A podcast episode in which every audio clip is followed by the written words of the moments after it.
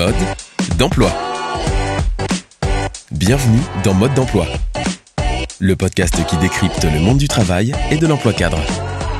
On parle beaucoup des seniors au travail en ce moment. Entre l'entrée en vigueur des premiers décrets d'application sur la réforme des retraites, les négociations entre les partenaires sociaux, la campagne de communication choc de la PEC, mais on y reviendra. Alors justement, comment ça va l'emploi des seniors en France? D'ailleurs, c'est quoi un senior? Moi, je vais bientôt avoir 45 ans. Est-ce que ça fera de moi une senior? Est-ce qu'être plus vieux, plus expérimenté, c'est un atout sur le marché du travail ou est-ce qu'il y a un jeunisme qui donne lieu à des discriminations? Quelles sont les solutions pour permettre aux cadres plus âgés d'avoir le même accès à l'emploi et à la mobilité professionnelle que les autres tranches d'âge? Alors pour en parler, je reçois aujourd'hui Annie Jolivet, économiste du travail au Conservatoire national des arts et métiers, chercheur au Centre d'études de l'emploi et du travail et au Centre de recherche sur le travail et le développement. Elle contribue aussi au programme du GIS CREAPT, le Centre de recherche sur l'expérience, l'âge et les populations au travail. Bonjour Annie. Bonjour Caroline. Alors Annie, l'APEC vient de sortir une nouvelle campagne de communication où on voit des seniors portant une étiquette périmée sur le dos, une campagne choc pour dénoncer la discrimination à l'égard des seniors sur le marché de l'emploi. Euh, qu'est-ce que ça vous inspire en tant qu'économiste? Ce que ça m'inspire, c'est que ça renvoie à une lecture en termes de, de préjugés, avec l'idée que si les seniors, entre guillemets, rencontrent plus de difficultés sur le marché du travail, ce serait lié donc à ces préjugés, toute une série de caractéristiques qui leur seraient associées, non pas en raison de leur personne même, mais en raison de leur âge. On aurait juste une lecture euh, de leur âge et on ne se poserait pas la question de leurs caractéristiques éventuellement euh, très variables. Ça, ça me permet d'ajouter que euh, s'il y a un, un, élément qui est assez net, c'est qu'en fait, les caractéristiques individuelles, euh, même du point de vue de, des caractéristiques physiques, hein, la force physique, la souplesse musculaire, etc.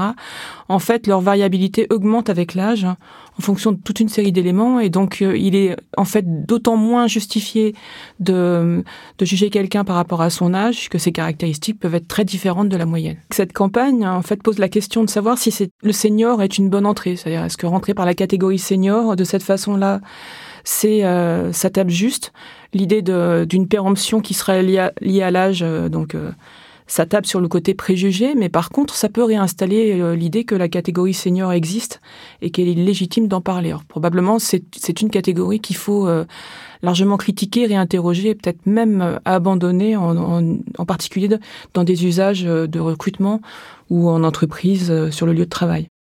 Donc en fait, si je comprends bien, ce que vous nous dites aussi, c'est que la définition du terme senior, en fait, elle est, floue, voire peut-être même euh, nulle et, non avenue, et que euh, ça rend encore plus difficile le fait de mener des actions euh, spécifiques en faveur de ces publics. Il y a une dérive qui s'est produite ces 15 dernières années. Le terme senior, qui était au départ une façon de nommer une catégorie statistique, hein, est, devenu un, un, terme employé comme, comme une catégorie objective. Régulièrement, quand les gens s'expriment sur les seniors, hein, ils vont dire bah, senior c'est 45 ans, ce qui n'a non seulement aucun sens, mais en plus euh, est complètement euh, paradoxal, alors même qu'on est en train de reculer euh, les âges, les âges seuils de la retraite. Ce qui s'est passé, c'est que le fait de mettre en place des, catégories, enfin des politiques publiques hein, et des politiques d'entreprise accrochées à ce terme-là, donnait l'idée que si dans la loi, dans des décrets, etc., le, le seuil était fixé à 50, 55 ou 45, c'est que ce seuil lui-même définissait la notion de senior, alors qu'en fait ces seuils avaient été mis en place plutôt pour se fixer un ordre d'idée, mais pas du tout dans l'idée que ça allait être un, un seuil euh, légal. Et d'ailleurs, il n'y a pas de seuil légal. Quand vous regardez le droit du travail, euh, il n'y a pas de définition des seniors. Toutes les mentions liées à l'âge sont liées euh, à des lois comme la loi sur la formation tout au long de la vie, les contrats de génération, donc une succession de lois, de politiques qui sont segmentées sur l'âge et donc qui ont instauré l'idée que cette segmentation-là était pérenne alors même que, puisqu'on est en train de décaler les âges de la retraite, ça n'a pas de sens de parler de, de 40, 55 ou 50 ans. Euh, si on réfléchit par, par exemple par rapport à, à ce qui est aujourd'hui euh, l'âge d'annulation de la décote, donc c'est 67 ans, vous vous rendez compte que 45, 67, ça voudrait dire qu'on a pratiquement la moitié de sa vie euh, où, on, où on, on, serait entre guillemets senior. Donc tout ça est complètement euh, inadapté. Euh, et puis en plus, ça, dépend beaucoup des entreprises. Selon euh, le type de recrutement, par exemple, si vous recrutez des gens euh, plutôt autour de 30-35 ans parce que vous avez besoin d'experts hein, ou de gens très qualifiés, alors ça veut dire quoi? Ils sont déjà à 10 ans d'être senior. Enfin, donc là, en fait, le seuil, il est vraiment à caler en fonction de, du contexte local de l'entreprise, du lieu de travail. C'est un peu comme la notion de génération. Hein. C'est le même type de problématique, une espèce de flou et d'une utilisation un peu abusive, mal située euh, de, de ces termes-là. Alors si on s'en tient uniquement euh, finalement à la catégorie euh, statistique euh, des seniors, en termes de taux d'emploi, on en est où? Parce qu'on sait qu'il progresse depuis les années 2000, mais qui reste inférieur à celui de la moyenne de l'Union européenne, hein, notamment après 60 ans. Comment est-ce qu'on peut expliquer ces chiffres, c'est-à-dire cette évolution positive, mais aussi ce décalage par rapport à certains pays européens? L'évolution, elle, est liée à toute une série d'éléments. Hein. Donc, ce qu'on regarde en fait en termes de taux d'emploi, c'est le taux d'emploi des 55-64 ans. On commence dans les comparaisons internationales à regarder les 55-69 ans, ce qui vous donne un peu une idée de la tendance euh, qui est en place. Dans les années, à la fin des années 90, on était par exemple en France euh, sur un taux d'emploi qui était autour de 25, euh, 27%, en tout cas moins de 30%. Donc en fait, on est parti de très loin. Euh, et en termes de niveau, on est aujourd'hui pratiquement au double du niveau de la fin des années 90. Donc c'est quand même une évolution euh, très importante. C'est vrai qu'on est encore un petit peu en dessous de la moyenne européenne. Il faut en fait différencier deux choses. Il y a le taux d'emploi des 55-59 ans qui lui a énormément euh, augmenté. Et qui en fait aujourd'hui est au-dessus de la moyenne européenne pour la même catégorie d'âge.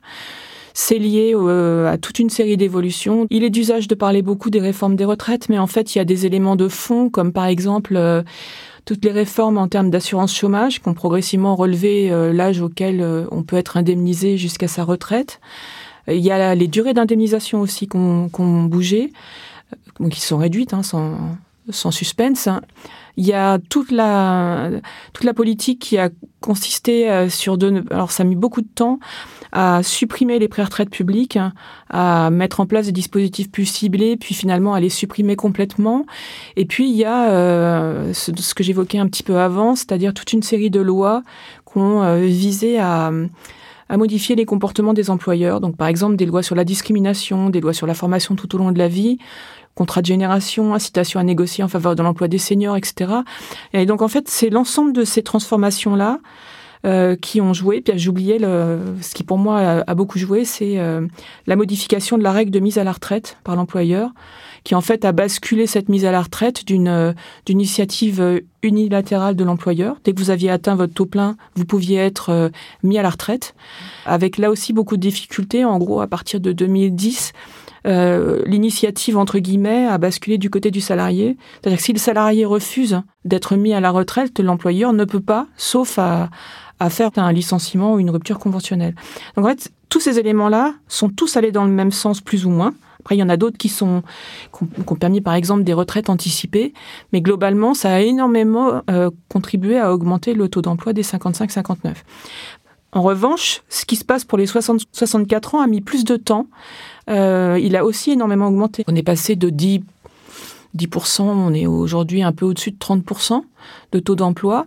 Ce qui se passe, c'est que, alors évidemment, la réforme qui va venir va modifier les choses, euh, probablement. On a déjà eu un mouvement d'augmentation parce que les générations, les cohortes qui arrivent aujourd'hui dans ces âges-là sont des gens qui ont, euh, pour partie, eu des, des durées d'études plus longues.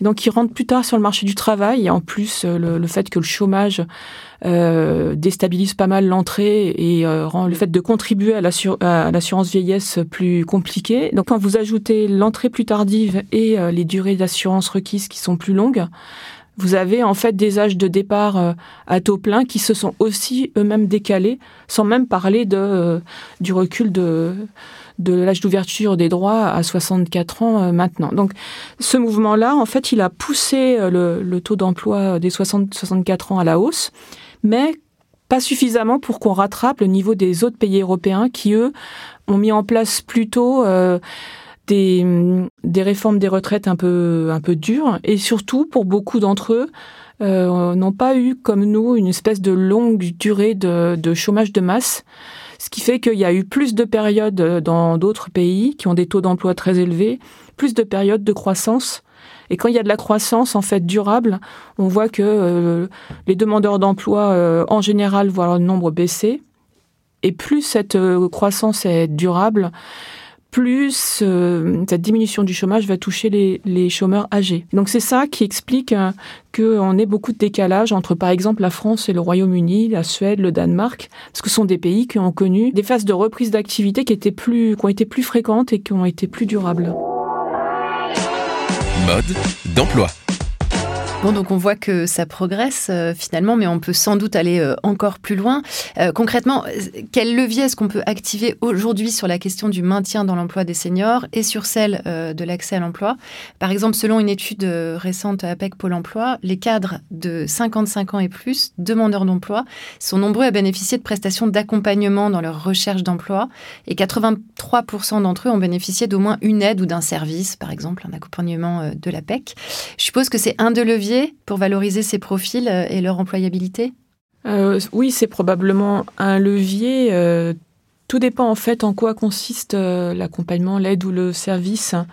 parce que la plus grande difficulté pour des, pour des demandeurs d'emploi plus âgés et a fortiori des cadres, c'est c'est de passer la barrière du, du recrutement un peu normé, enfin un peu normatif. Euh, alors je m'explique. En fait, l'essentiel des recrutements euh, en France se fait à des âges jeunes, donc euh, quelque part entre, disons, entre 22 et 22 et 30 ans pour être large.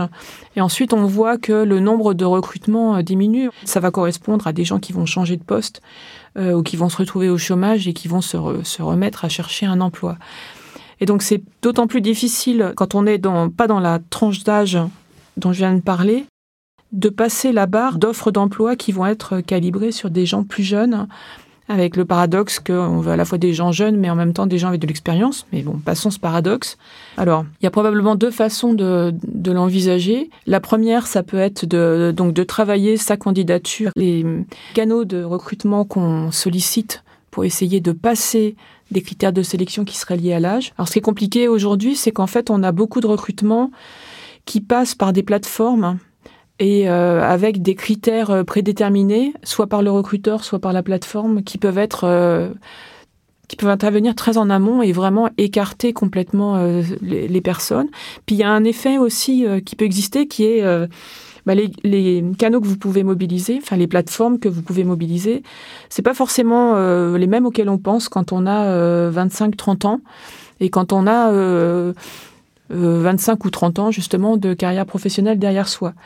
Et donc, on va pas forcément penser, par exemple, à la plateforme qui a le plus de succès dans le secteur qu'on vise. On va pas forcément euh, savoir que pour tel type de recrutement ou dans telle entreprise, ça vaut le coup de euh, tenter de passer par euh, d'autres voies. il y a aussi certaines plateformes peut-être qui peuvent présenter des difficultés d'usage parce qu'elles sont moins intuitives. il faut avoir peut-être des des automatismes qui sont pas forcément euh, ceux que vous pratiquez quand vous avez euh, une longue carrière derrière vous. Et en fait, tous ces éléments-là peuvent jouer contre des, candidats. Donc c'est vraiment très subtil euh, et très compliqué pour un candidat. Donc un accompagnement, c'est très utile. Mais ce que je voulais dire, c'est que ça peut, ça peut nécessiter aussi d'accompagner un, un organisme qui recrute pour lui faire bouger à la fois ses critères de recrutement, ses préjugés, sa façon probablement de recevoir les candidats, mais aussi euh, le canal de recrutement et les critères de présélection qu'il utilise pour euh, éviter d'avoir une sorte d'uniformisation des CV avec le candidat idéal ou la candidate idéale, mais en oubliant toutes les autres personnes qui, elles, sont sur le marché local de l'emploi ou qui seraient un vivier de recrutement alors que vous pouvez rencontrer des difficultés à recruter sur certains profils quand vous avez énormément de concurrence d'autres employeurs. Alors, on a évoqué euh, l'accès euh, à l'emploi, mais euh, je suppose qu'en termes d'employabilité, on peut aussi bah, passer voilà, par la formation continue, notamment, qui peut être un levier assez puissant pour, pour développer cette, cette employabilité. Moi, j'ai toujours un peu de mal à parler de l'employabilité en termes individuels parce que ça a tendance à mettre le focus sur le comportement des individus, alors que la question ne se pose pas uniquement sur ce plan-là. Alors l'idée d'anticiper, euh, de travailler son employabilité, parce que c'est le terme qui a été employé, euh, de faire en sorte de se former régulièrement, euh, c'est effectivement quelque chose qu'on peut avoir en tête, mais il reste toujours la question de savoir comment dans l'organisation du travail, ces questions-là sont prises en compte dans le quotidien du travail. Dans le maintien en emploi, il y a vraiment beaucoup d'éléments qui vont jouer ensemble, euh, qui peuvent jouer à tous les âges. Euh, et, là, on va retomber sur une des questions qu'on a évoquées au tout début, c'est-à-dire est-ce qu'on va faire des actions pour les seniors ou est-ce qu'on va faire des actions à des âges plus jeunes ou bien pour tous les âges? Se dire qu'on fait des mesures, entre guillemets, ou des dispositifs seniors, ça peut laisser penser que ces gens-là sont quand même des gens un peu particuliers. Alors qu'en fait, on peut se dire que oui, faut anticiper, parce que c'est bien euh, d'être habitué à se former. Ça se joue dans le travail, ça se joue à tous les âges et pas forcément dans des mesures de rattrapage, mais c'est possible quand même. Et on peut aussi se former tardivement. Et c'est pas parce qu'on ne se sera pas formé à 45 ans que rien n'est possible à 60 ou 65. J'ai en tête une, euh, une réunion où je suis allée euh, en 2006 euh, en Islande, où on était, c'était une réunion d'experts de, organisée par l'Union européenne, où on était plein de pays, notamment des pays bah, comme l'Islande et pays nordiques. Et nous, on est arrivé avec notre cette petite étude euh, sur comment se faisait la formation en France, où on voyait que les taux euh, d'accès à la formation plongent. À l'époque, c'était 45 ans, maintenant c'est un peu plus tardif. Et eux, ils affichaient un taux de formation à, je me souviens, à 60, 65 ans, qui était, allez, c'était 80% euh, de gens qui se forment à 60 ans et 60% à 65 ans, quoi. Et donc on regardait ça avec des yeux euh, énormes en se disant, ma mince. Et en fait, c'est juste que l'approche de la formation n'est pas du tout le même. Et par exemple, la formation se fait dans des structures municipales dans beaucoup de pays euh, nordiques, ce qui veut dire qu'on n'a pas besoin d'attendre de son employeur ou d'une structure particulière. On peut par exemple apprendre l'anglais en cours de route. Il y a des formes d'éducation qui sont proposées en dehors même de l'entreprise. Alors, il y a quelque chose qui pourrait bien changer la donne, c'est qu'en ce moment, euh, il y a de fortes tensions de recrutement en France. Est-ce que ça pourrait euh, jouer en faveur des seniors? Oui, effectivement, c'est quelque chose qu'on a déjà observé euh, au moment de la réduction du temps de travail. Autour des années, à la fin des années 90, début des années 2000, on a eu effectivement des recrutements qui se sont dirigés plus facilement vers des gens plus âgés. Tout ça dépend beaucoup du secteur, hein, du lieu euh, dans lequel se situe l'entreprise. Ce cas de figure existe euh, de tension dans des, dans des bassins d'emploi où il y a des jeunes, mais qui ont plutôt tendance à partir euh, de la région, donc à quitter la région. vous avez pas mal de dans la population active, vous avez une plus forte proportion de gens. Euh, donc à nouveau, j'ai toujours du mal avec seniors, mais plus, voilà, une plus forte proportion de gens plus âgés. Et on constate qu'en fait, euh, dans ce cas de figure-là, les entreprises, euh, d'abord, peuvent être plus attentives à, maintenir en emploi, donc à gérer des questions d'usure professionnelle, par exemple, à, améliorer les conditions de travail, à essayer de jouer aussi sur l'organisation du travail pour à tous les âges, hein, pour réduire ces questions d'usure. Et puis, vous avez un autre élément qui joue, ce sont des, espèces de spécificités euh, de secteur. C'est-à-dire que d'une façon générale, on a des secteurs qui sont pas réticents à recruter à des âges plus avancés. Pour la question des cadres, ça peut se poser différemment, mais là, on va retomber sur la question des préjugés. Euh, et puis sur une question qui est un peu spécifique au cadre, c'est de savoir si les postes de cadres qui se développent sont des postes de cadres encadrants ou des postes de cadres entre guillemets non encadrants. Dans des secteurs où il y a un développement d'emplois très qualifiés, donc des emplois de cadres mais non encadrants, les tensions pourraient effectivement amener les recruteurs à, euh, à être moins euh, stricts et moins sélectifs sur l'âge. Mais à nouveau, ça demande à être travaillé. Donc parfois, ça peut être un travail à faire euh, sur les bassins d'emploi mais ça peut être euh, aussi des vraies réflexions à mener dans les entreprises pour savoir si oui ou non on et comment on élargit le vivier de recrutement qu'on a. Peut-être d'ailleurs, je pourrais faire une petite incise qui est que là, on parle, on parle dans ce cas-là plutôt de recrutement externe, mais pour les cadres, il est pas si rare de, de travailler avec des recrutements en interne. Et là aussi, on a des barrières qui sont installées. C'est-à-dire l'idée euh, qu'ont beaucoup d'entreprises, qu'on va constituer des viviers de cadres. Donc ça en particulier quand on veut euh, favoriser des promotions de cadres encadrants et, et en particulier dans les fonctions les, plus élevées dans l'entreprise. On a tendance à se dire on va constituer un vivier. Ces jeunes cadres, on les fait parcourir un certain nombre de postes dans l'entreprise et puis au fur et à mesure, on les amènera sur des postes de niveau supérieur. Mais une des questions, c'est est-il possible ou pourquoi n'est-il pas possible de reprendre des gens qui n'ont pas été incorporés dans les viviers aux âges jeunes, mais qui pourraient l'être à des âges plus élevés, tout simplement parce que leur parcours professionnel prouve que s'ils ont éventuellement été écartés, en fait, ils, ont des éléments intéressants pour des promotions ultérieures. Donc, là aussi, on peut avoir non seulement des questions de recrutement, mais aussi des questions de promotion, de parcours de promotion qui pourraient être modifiés, euh, un peu sous le même mode de raisonnement. Ne pas écarter quelqu'un parce que euh, on l'a écarté tôt ou parce qu'il a des caractéristiques euh, non désirées a priori, mais plutôt réfléchir aux personnes qui sont présentes dans l'entreprise et à ce qu'on pourrait avoir intérêt à, proposer à des personnes comme ça pour pour leur parcours professionnel, mais aussi évidemment pour l'intérêt pour l'activité économique de l'entreprise. Donc finalement, si je comprends bien, la clé, ce serait de changer de regard et d'éviter ces logiques de catégorisation, en fait. Oui, alors ça, concerne les seniors, mais ça peut être euh, tout aussi bien appliqué à des recrutements à tous les âges d'ailleurs. La difficulté, c'est qu'en fait, euh, quand on, quand on a affaire à des gens qui ont un, assez long parcours professionnel, on va avoir des parcours qui se différencient avec des éléments, euh, y compris hors travail, qui peuvent ajouter beaucoup de, beaucoup de richesses aux compétences qui sont mises en avant hein, sur un CV. Il y a ce qu'on appelle euh, l'approche IOD, donc interaction offre-demande, qui consiste à travailler le processus de recrutement de façon à ce que on ne plaque pas une offre d'emploi euh, prédéterminée sur des candidats.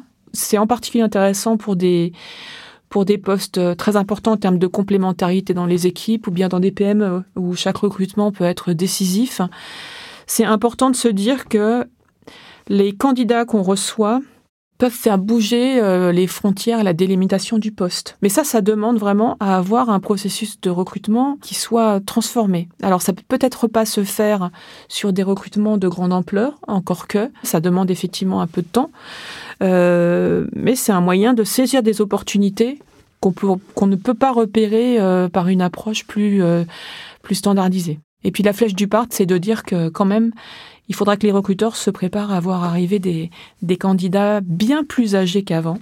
Là, le, la perspective, c'est d'avoir des gens qui souhaiteront retrouver un emploi à 64, 65, 66, 67 et peut-être même au-delà, puisque je rappelle que jusqu'à 70 ans, euh, l'employeur n'a pas la possibilité de mettre quelqu'un à la retraite sans son accord. Donc finalement, on pourrait avoir des, des candidats inattendus et bien plus âgés. Alors bon, l'exemple des États-Unis ou d'autres pays n'est pas forcément euh, mirifique, mais en tout cas, les évolutions qui sont en train de, enfin, qui sont en cours peuvent amener aussi à des candidats bien plus âgés. Et donc, euh, ça, ça, ça enjoint aussi à réfléchir sur la façon de voir l'âge et les critères de recrutement liés à l'âge. Merci Annie pour ces éclairages. Merci Caroline, merci de votre invitation. Mode d'emploi. Vous venez d'écouter Mode d'emploi le podcast de l'APEC qui décrypte le monde du travail et de l'emploi cadre. Je vous donne rendez-vous bientôt pour un nouvel épisode.